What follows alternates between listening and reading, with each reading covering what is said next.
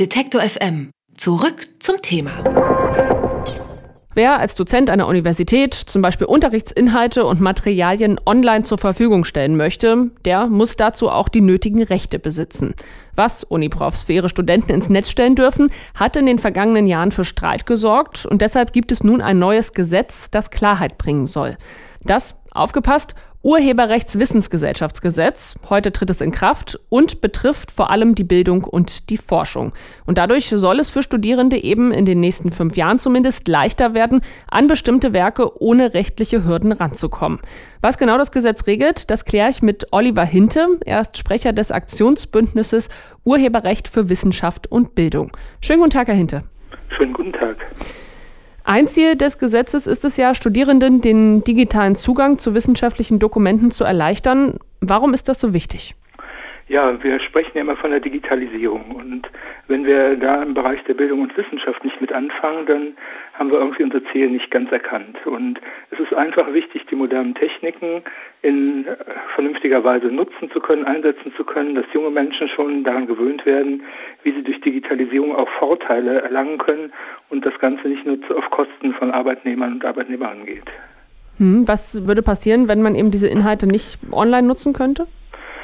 Dann würden wir wieder wie vor 20 Jahren arbeiten, dass wir uns alle an den Kopierer stellen müssten und selber die Inhalte besorgen müssten. Also es ist halt vor allen Dingen ein sehr großer Vorteil für Studierende, die vielleicht eben auch nicht jeden Tag zur Uni kommen. Denn wir haben sehr viele Pendler mittlerweile an der Universität und man braucht es eben nicht alles vor Ort zu machen. Und wir sprechen immer von Globalisierung und das ist so etwas wie Globalisierung im Kleinen, dass wir halt eben nicht immer nur darauf äh, angewiesen sind, an die Uni zu fahren, die mittlerweile völlig überfüllt sind, weil immer mehr Studierende an den Universitäten zu verzeichnen sind.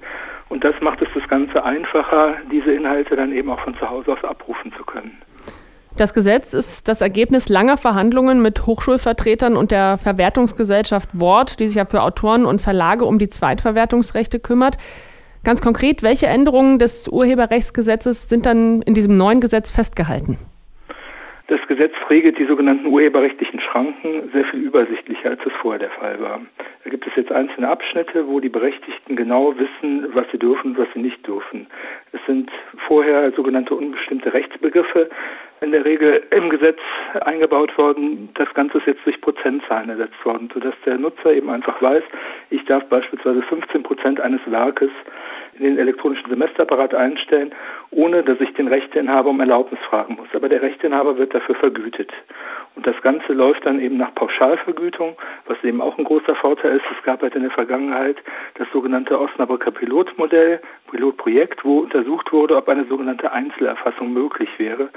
Und da ist es dann überzeugend herausgekommen, dass das viel zu bürokratisch und viel zu aufwendig gewesen wäre, um das äh, in der Praxis umsetzen zu können. Hm, wie sieht es denn mit ja, Sachen aus, die jetzt nicht mehr möglich sind? Zum Beispiel das Einstellen von Artikeln aus Tages- und Wochenzeitungen. Ist das problematisch?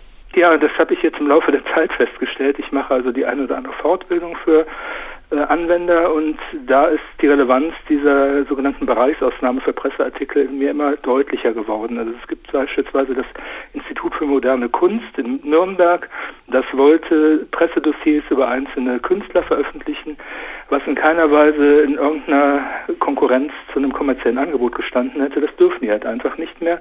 Also beziehungsweise der Weg wird sehr viel schwerer, diese Sachen einmal zu digitalisieren, das ist noch zulässig, aber sie dann in der Öffentlichkeit äh, zugänglich zu machen. Das ist also auf keinen Fall gestattet. Hinzu kommt, dass es sehr schwer ist zu definieren, wann es sich um Fachzeitschriften handelt, weil aus Fachzeitschriften weiterhin Artikel hochgeladen werden dürfen.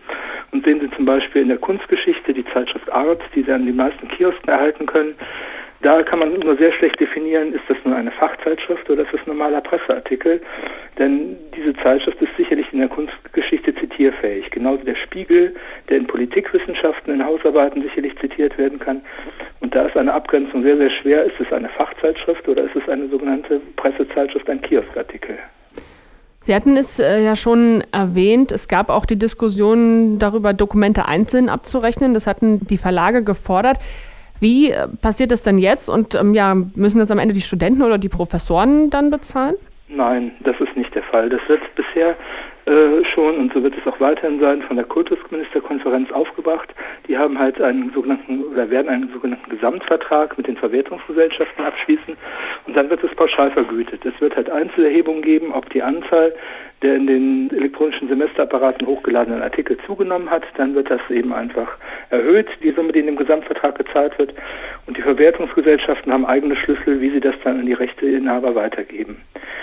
Was in dem Zusammenhang immer vermischt wurde, ist, was der Börsenverein auch jetzt noch weiterhin tut, das sogenannte Vogelverfahren. Da hat ein Autor dagegen geklagt, dass halt aus diesen Ausschüttungen Ausschüttungen auch direkt an Verlage gehen würden. Das ist nach dem Urheberrechtsgesetz unzulässig gewesen und deshalb hat der Bundesgerichtshof entschieden, dass die Ausschüttungen nur direkt an die Autoren, an die Urheber gehen dürfen.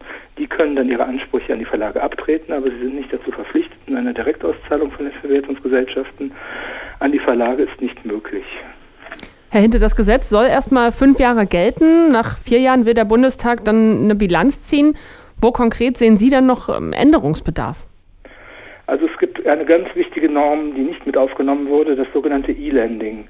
Das heißt, dass E-Books, die auf dem Markt verfügbar sind, Bibliotheken zur Lizenzierung angeboten werden müssen. Das ist bisher nicht der Fall. Und wir kommen immer mehr dazu, dass einzelne Informationen nur noch elektronisch zur Verfügung stehen. Das heißt, dass bestimmte Informationen gar nicht mehr über Bibliotheken an die Endnutzer weitergegeben werden können. Das ist ein sehr großes Anliegen, was wir weiterhin haben, was gerade eben auch im wissenschaftlichen Bereich immer mehr Relevanz gewinnt. Bisher ist für öffentliche, also sogenannte Stadtbibliotheken wichtig, die also verschiedene Bestseller nicht lizenzieren können und das eben nicht aus finanziellen, sondern aus rechtlichen Gründen. Hm. Ja, ansonsten muss man sich immer mehr den technischen Fortschritten anpassen. Das heißt, dass Dokumente eben nicht nur in Bibliotheken abgerufen werden dürfen, sondern über VPN sichere Zugänge eben auch von den Studierenden zu Hause abgerufen werden könnten. Wir müssen uns Gedanken über das Text- and Data Mining machen, dass das für alle Bereiche zulässig sein wird das sind eigentlich die Hauptpunkte, die ich anmerken möchte. Das neue Urheberrechtswissensgesellschaftsgesetz tritt heute in Kraft und was es für Studierende, aber auch für Verlage bedeutet, darüber habe ich mit Oliver Hinte gesprochen. Er ist Sprecher des Aktionsbündnisses Urheberrecht für Wissenschaft und Bildung. Herzlichen Dank. Bitteschön. Detektor FM gibt es übrigens auch als Radio für den ganzen Tag. Wir machen mutiges und unaufgeregtes Radio im Netz. Denn Radio kann mehr sein als Hits, Hits, Hits. Mehr Infos gibt's auf Detektor FM.